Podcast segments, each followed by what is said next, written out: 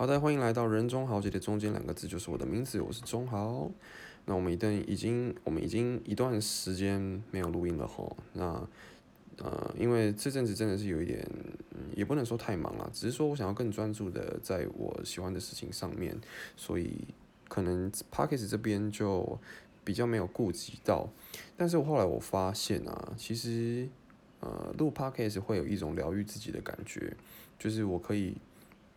在我生活很忙的时候啊，然后找不到人可以聊天的时候，我就把我自己想要说的话在 p o c k e t 上跟大家讲。那也可以把我自己就是平常压抑的一面给释放出来。所以我觉得录 p o c k e t 其实对我自己是有帮助的。那我这也是一种记录的方式啊，就是可能没有时间写日记啊，或者是写日记可能逐渐变得乏味的时候。其实录 p o d c a s 就是一个很好的选择，对。那我今天是用手机录的，所以可能会有比较多环境的声音，那就请请大家见谅一下哈。因为我如果拿麦克风出来，然后拿录音界面出来，可能又有一点会压力太大，对，那个录不好的挫折感可能会又更深一点，所以就请大家见谅一下。好，那。我们一如既往的，我们就从感情方面开始讲好了。那相信大家有在关注我 IG 的话，可能就会发现，哎，我好像也一段时间没有感情生活了。除了我挚友里面的那些人之外，对我我我挚友可能就会知道我感情状态是怎么样，但基本上就是没有交往的对象啊。对，即使有暧昧对象，但是最后也都没有办法在一起这样。对，那跟之前的状态好像也是差不多，就是到了一个。好像关系要有所进展，可能要确认关系的时候，就是又没有办法在一起了这样子。呃，我觉得我的问题可能比较大一点，就是对于那种亲密关系还是有所谓的恐惧。那一方面还是可能也是来自于对自己还是不满意。那我觉得即使在才华，即使在在外貌上面，可能对自己是满意的，但是我觉得。就我的目前状态来说，还是很不稳定啊。就是学业也还没完成，然后我自己又还没有一个稳定的工作。那其实关于稳定工作这方面，吼，我自己会觉得慢慢来，因为毕竟我现在还没毕业嘛，所以我会想要慢慢来。可是，一方面呢，因为我又要延延毕一年，所以我势必得要找寻另外一个方向，就是来维持我的经济状态，好让我的家人不要太担心我这样子。所以其实。这方面的矛盾会使得我在呃寻找对象或者是在在跟对象相处的时候会相对比较自卑一点。我在想应该是这个原因吧。对，那有时候呃另外一个方面就是来自于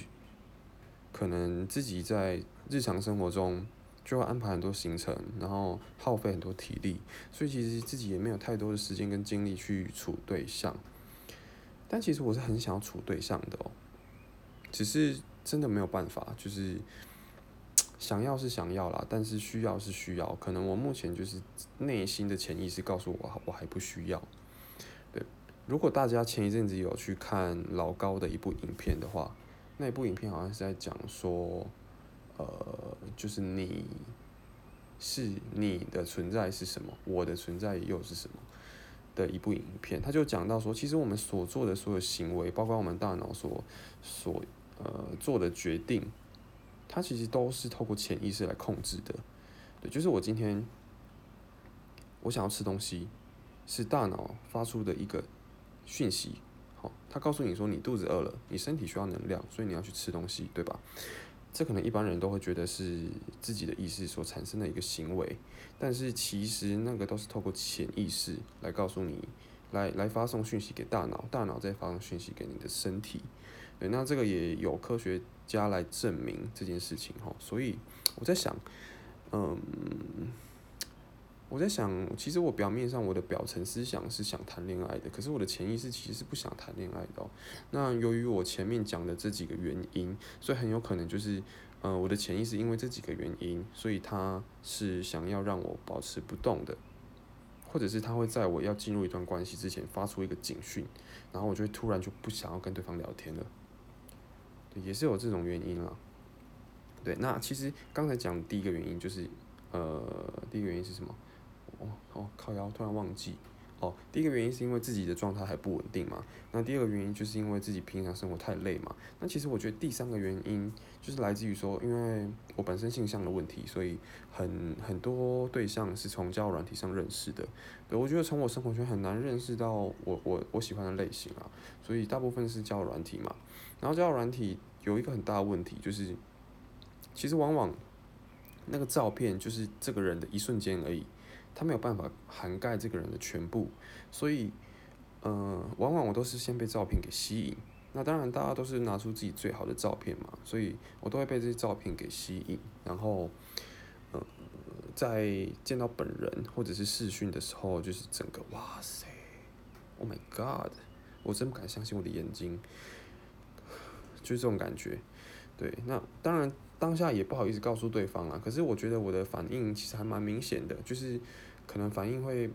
聊天会聊的比较没有那么热络，然后我会告诉对方说，哎，时间不早了，我们可能就是先休息吧，这样子，我可能会发出这样的讯息来表示，嗯，我我不想聊了，但是不知道对方可可能也，因为我觉得这个时代就是一个大家这个客客气气的时代，所以可能我讲这种话，他也不会察觉到是。一种警讯，他可能就觉得啊，对方就是怕我累啊，对方就是怕时间太晚，所以体贴我这样子，所以要早点休息。对，但是这个就很困扰啊，对，这个就有点困扰，就是没有办法让对方知道我真正的心意。对，不过不打紧，因为老实说，我前一阵子跟我一个朋友聊，就是一个跳舞的朋友聊天，然后他是告诉我说。如果你不喜欢对方的话，其实你不太需要跟对方解释，你就直接不聊就好了。他可能就知道说啊，你可能不喜欢或者是没空，种种原因，反正你是不聊了。这种，对，那我当下就是他整个打破我的三观，因为以往其实我是会解释的，解释完之后可能还要去安抚对方的情绪，但是后来想想，我好像也没有必要去安抚对方的情绪，因为每个人都是有选择权的嘛。他也有选择权啊，我也有选择权。那我选择了他或不选择他，都是我的自由。我也没有必要对他做出什么解释，他也不是我的，就是什么亲密好友。所以其实我也不必要跟他解释什么啦。那我后来就是我，我觉得我朋友讲的非常的有道理。他就是虽然良药苦口啦，他跟我讲的当下我是没有办法全然接受的。但是后来仔细想想，对我真的没有必要这样，这样好累哦。我遇到每个对象啊，他不行了，我就要解释一次。其实那个解释力气比暧昧的力气还要花的太多了。所以后来我想，我还是如果不想聊，我就直接不聊好了。对，那我后来的决定是，我可能先呃讯息少回一点，然后对方可能会问我说我是不是很忙很累啊？我就我就可能比较据点式的回答。那直到对方可能聊天也没有那么热络的时候，我就可以拜拜了。这样，对，那这个时候我就会选择不读不回。对，通常我遇到的对象都是还蛮蛮识相的，都会直接就是认定我就是不聊了，然后也不会打扰我。我觉得这个是蛮好的，这是一个共识啊。也不算共识啊，就九二共识吧。就是 我知道我不想聊了，他知道我不想聊了，但是我们彼此都不知道，呃，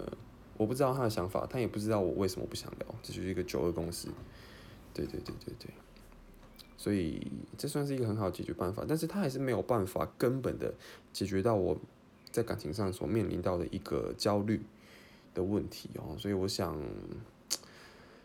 老实说，我很想要把它当成是一个过渡期，就这样过去就好了。那中间如果有对象的话，就是顺其自然，有就有，没有就没有。可是，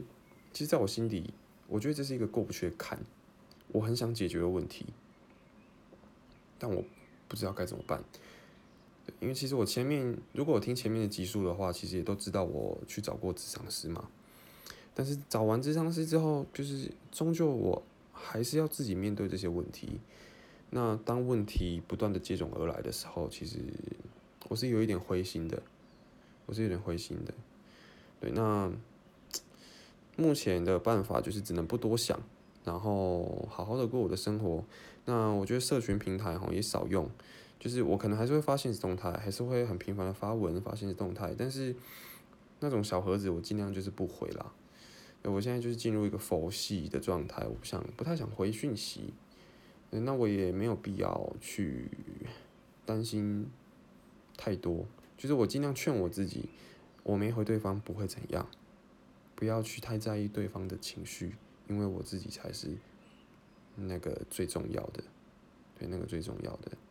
然后也许这样子可能会造成我自己有点自私，就是。其实我一向都蛮自私的，就是我不想去我就不会去，然后朋友可能约出去玩，那玩完之后可能又要续摊，我不想去我就不会去。我觉得这是一个健康的做法，对我自己来说很健康，对我朋友来说其实也是健康的，因为照我的照我的个性来说，如果我勉强我自己去了某个行程，那我一定会后悔，而且我的心情会不好。那这样的状态就会累积在未来的相处。就会我会变得不想跟他出门，我会变得，反正就是一种恶性循环，对，所以我觉得最健康的方式哈，对大家对整体来说最健康的方式就是大家都自私，这样就很 OK 了。好比来说，假设今天我们大家参加一个生日派对好了，那这个生日派对呢，有有的人可能就要负责主办嘛，负责主揪，可其实这个主揪通常是吃力不讨好的，那这个时候。其实他就可以佛系一点，他就揪就好了，他不用太在意谁有来谁没来，然后他不用太在意流程上的问题，反正他就揪大家到了就好，然后顺其自然的。因为我我相信每个团体中，只要大家都做好自己的角色，那一定会有人是负责那个开心果，有有的人是负责那个排行程的人，有的人是负责白吃白喝，对我我我相信是有这种自然的规律。所以我觉得就是不用担心太多，大家就做好自己的事情就好了。那也不用太在意别人的情绪啊，我我是这样想。那今天，呃，真的要在意别人的情绪的话，那就是工作上吧。我觉得工作上才需要做到这种表面功夫啦。那私底下大家约出来吃饭聊天啊，就是顺其自然就好，不要再演戏了。我现在也在努力的尝试不演戏这件事情。我不想讲话就不想讲话，我想笑就笑，我不想笑就不笑，我想划手机就划手机，很难啦，我还是会劝我自己不要划手机啦，对啊，只是我觉得有太多拘束了，有那种道德拘束啊，然后对自己的情绪勒索啊之类的。好了，总之这个就是我自己的一个感情状态啦。对啊，哎，为什么会讲到这边？其实我有点，好像有点。有点有点有点有点有点离离离题了哈，但是没有关系，感情状态就差不多是这个状，差不多是这个样子了。那跟大家分享一件开心的事情好了，对，就是我们的校内舞展哈，南大的舞展原本应该会因为疫情而停办的，但是后来我们的干部很优秀啊，干部很优秀，还是替我们争取到了举办的机会，所以我们还是会在五月二十五号下个礼拜三哦如期的举办。那我在这个舞展里面会跳四支舞啊，一支舞就是 M D F K，就是直团表演。那另外一支舞就是我自己编的 Locking 啊，那这个 Locking 里面大部分都是老人哈，虽然有几个还是没什么经验的啦，那但是我觉得就整体来看，其实是很舒服的一支舞，跟 M D F K 的风格完全不一样。对，M D F K 是比较冲的、比较 power 的一支 Locking。好，那我自己编的那支舞就是很舒服，可能会没有什么爆点，没有什么会让你尖叫的地方，但是你会觉得整支舞的整支舞的是很流畅的，然后看了你也会觉得哇，就是疗愈的感觉。好，那里面也会有一个小惊喜啦，就是之前一直没有出现的一个人，他在舞展当天会出现。OK，好，那第三支舞就是呃我的好朋友苏晴哦。抒情一个女生啊，台北下来的女子，她编的一支舞很厉害，就是一支，嗯，前第一首歌会有点抒情，有点调情的意味，那第二首歌就是很炸的 hip hop，就是比较 new school 的 hip hop，那我也蛮喜欢这支舞的，跳起来其实蛮爽的哦，那只是说人真的有点太多了，所以可能到时候大家要找一下我在哪里，啊，基本上很难被挡住了，就很高，好，就很高。然后第四支舞就是老人舞啦，哦，老人舞这支舞会比较散一点哈，然后我们也比较晚排完，但基本上我觉得因为老人舞都跳一段时间了，所以实力不会差到哪里去哈。那可能安排上比较没有一个结构性，但是我们几乎每个人就是有他的实力在，所以我们会分成很多 part，然后都会是不同的人跳，哦，然后就会发自发出诶发散个人的特色这样子，所以我觉得也是一支蛮有趣的舞啦。有我刚才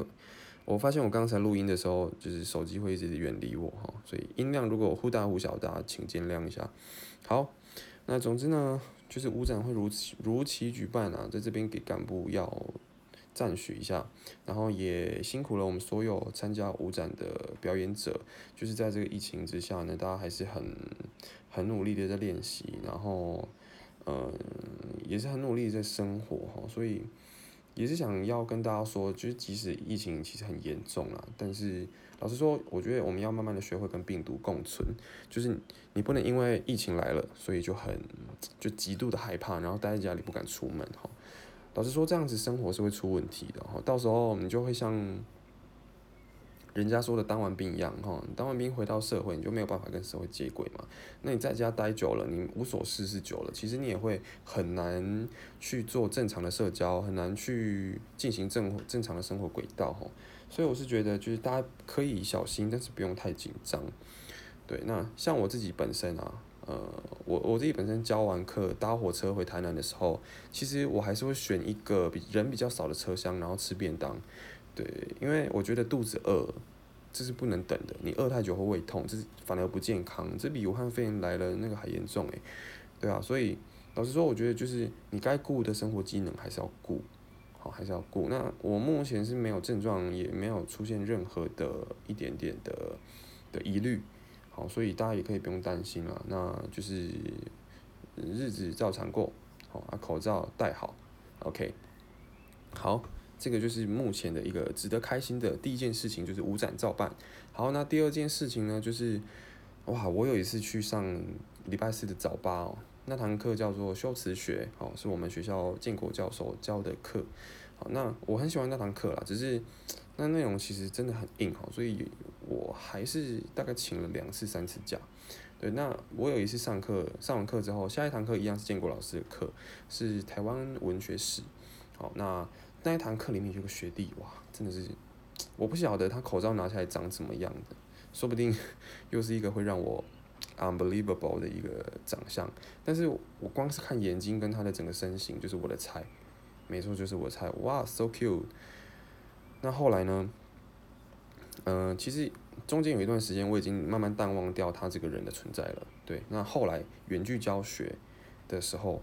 呃，因为我不小心在上早八的时候睡着了，所以我就继续待在那个会议室里面，然后直到上下一堂课，也就是台湾文学史的时候。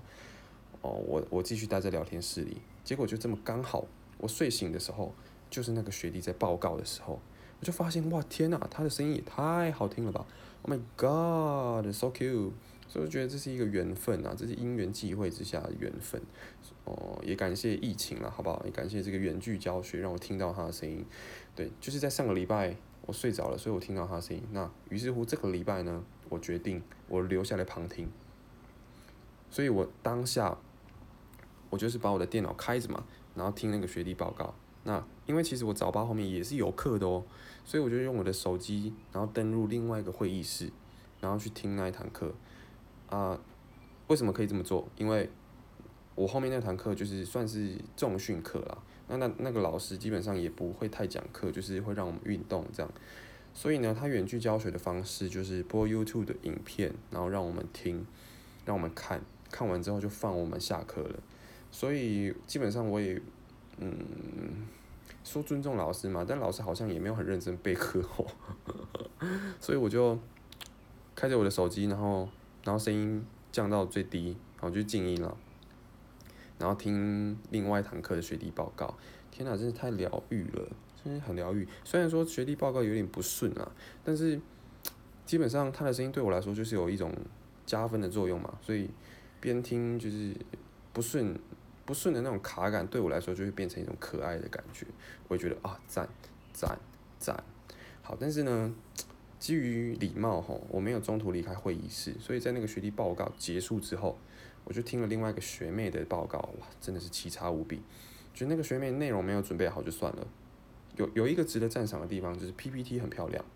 但是他的内容准备的很差，就是感觉他没有自己消化，然后讲的又很卡，哦，绝对比上一个学弟还卡。我先证明我这边立场比较中立一点。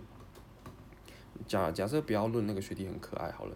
哦，我觉得这个学妹就是讲的很卡就算了，然后老师问她问题的时候，她会很没礼貌的，就是很大声的说哈，哈，好那种哈的语气就会感觉像是一种，嗯不耐烦的语气，所以我整个学妹的报告我听下来就是不舒服，就很想要开麦骂人，你知道吗？但是这堂课我是旁听生啊，我我没有讲话的余地啊。我没讲话余地，所以就没这个机会了。哦，所以真的是真的是悲喜交加的一堂课啊！我在旁边旁听的起那个情绪起伏很大。OK，好吧，那尽管有这么一个缺点啦，但是听这个学弟报告还是蛮开心的啦。所以这个是 第二个值得开心的事情。OK，那我想一下还有没有没有还有没有什么值得开心的事情哈？我们来盘点一下开心大盘点，嗯，哦，有有一件开心的事情哦，就是我今天录音时间是礼拜五的凌晨嘛，那也就是在前天礼拜三哦，礼拜三我们五展验收完之后，整整个超累，我其实验收完的当下我就已经快睡着了，而且我很少是在这种活动的状态下感到想睡觉的，就代表我真的很累了，很累很累很累，对，那。那天我回到家之后，我洗完澡整个秒睡，这是我有史以来，嗯，应该说这一年来睡最好的一次。我一路就是从两点睡到早上七点，虽然只睡了五个小时，但是我自己是很满足的。希望今天可以延续哈，现在时间是两点半，希望我等下三点我可以一路睡到早上九点，好，然后就起床去学校扫地。那至于为什么要扫地呢？就是因为我之前都没有去晨扫，好，所以我要补扫。OK，就是这样的喵。好的，那最近的日常生活就跟大家分享到这边哦。如果还有什么的话，我们期待下一周可以再录个一集。但是同样可能也是用手机啦，因为我觉得用手机实在是非常的轻松哈。我现在是敷完面膜，然后我坐在我的一个海滩椅上面，然后在房间吹着冷气录，所以其实是蛮爽的啦。好，那如果真的音质太差了，大家可以就是朋友们可以跟我反映，然后